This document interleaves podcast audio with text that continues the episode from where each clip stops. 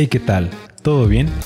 Mi nombre es Esteban Amestegui y soy el conductor de Subversivo Podcast, donde pretendemos abrir una conversación en relación a temas actuales y controversiales que lamentablemente son evadidos dentro de la iglesia. El día de hoy hablaremos de la controvertida serie Wild Wild Country, disponible en la plataforma de Netflix. Así que sin más preámbulos, comencemos. Un gurú iluminado, autos lujosos, una ciudad utópica en medio de la nada, armas, miles de fanáticos religiosos y sexo sin control. ¿Qué podría malir sal? Perdón, ¿qué podría salir mal? Wild Wild Country es una miniserie de seis episodios que trata sobre la secta Rajneesh, liderada por el gurú hindú Bhagwan, también conocido como Osho, y su intento de construir una ciudad utópica en Antílope, Oregon, Estados Unidos.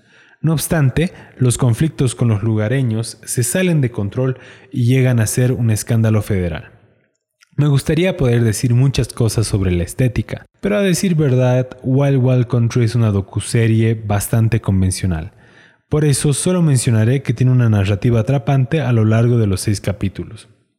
Eso sí, encontré cinco cosas que me llamaron mucho más la atención como cristiano que como crítico de cine. Así que vamos con ello. Número 1. Chesterton alguna vez dijo, Cuando el ser humano deja de creer en Dios, no es que comience a creer en nada, sino que inmediatamente se vuelve capaz de creer en cualquier cosa. Somos testigos de eso al ver la serie. La gente tiene ganas de creer en algo, muestran su gran necesidad por Dios. Ahora bien, entiendo la crítica al cristianismo y sé que muchos sectores religiosos han abusado, estafado y manipulado a sus seguidores a lo largo de la historia. No obstante, también creo que el escepticismo a la fe cristiana puede dejarte vulnerable frente a creencias con bases filosóficas mucho más flojas y con líderes manipuladores con menos escrúpulos. A lo largo de la serie, vemos como muchas personas de todas partes del mundo se involucraron en actos de corrupción, violencia, acoso y hasta intentos de asesinato por pertenecer a esta secta. Por otro lado, Bhagwan Wosho, como prefieras llamarlo, soltaba ráfagas de frases con una profundidad tan baja que hasta dejaban a Coelho bien parado. En otras palabras, no era uno de los mejores pensadores que tuvo la humanidad. Número 2. Es de sectas querer crear una ciudad utópica en un lugar lejano.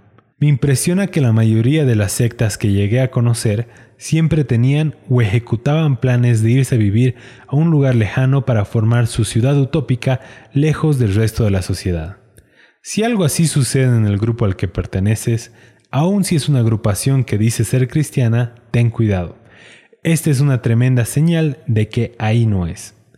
En el caso de la serie, su traslado a Oregon les permitía hacer prácticamente lo que quisieran sin ningún tipo de control. Cuando uno está alejado de sus familiares y amigos, tiene menos posibilidades que alguien haga observaciones de las cosas en las que uno está creyendo o haciendo. De la misma forma, la presión grupal se intensifica mucho más, así es que la secta tenía un control casi absoluto sobre las creencias de sus devotos. Número 3. Es de sectas que todas las creencias estén centradas en una persona. Esta es otra señal clarísima. Si el líder se presenta como el vocero oficial e indiscutible de Dios o la fuente de todo conocimiento e iluminación, ahí tampoco es. Las personas que les gusta presentarse con este tipo de rol suelen ser narcisistas y pueden ser muy persuasivas y peligrosas. En ese sentido, Bhagwan era alguien muy astuto. Cuando la situación se ponía crítica, donde todo lo que diga podría ser usado en su contra, entraba en prolongados retiros de silencio. También dejaba que muchos otros reciban las balas por él. Asimismo, esta secta siempre cuidó su imagen pública. Cuando pasaron todos los escándalos, cambiaron el nombre por el cual llamaban a su gurú. Dejó de ser Bhagwan y comenzó a ser Osho. Así, las personas que recién lo conocían no lo vincularían con los incidentes de Oregon. Número 4. Iglesia y Estado, asunto separado. Esta serie es otro ejemplo de por qué ambas instituciones no deben unirse. En algún momento, los Ragniches adquirieron tanto poder que tenían gente en la policía y acosaban a los ciudadanos que estaban en contra de ellos. También infiltraron a varios miembros suyos en la política y utilizaban el voto de sus seguidores para cambiar la legislación a su gusto. En un momento, cuando quisieron tener más poder a nivel federal, movilizaron a un montón de personas en situación de calle de todos los Estados Unidos, a Ragnishpuram, su ciudad, con el fin de que votaran por su candidato en las elecciones.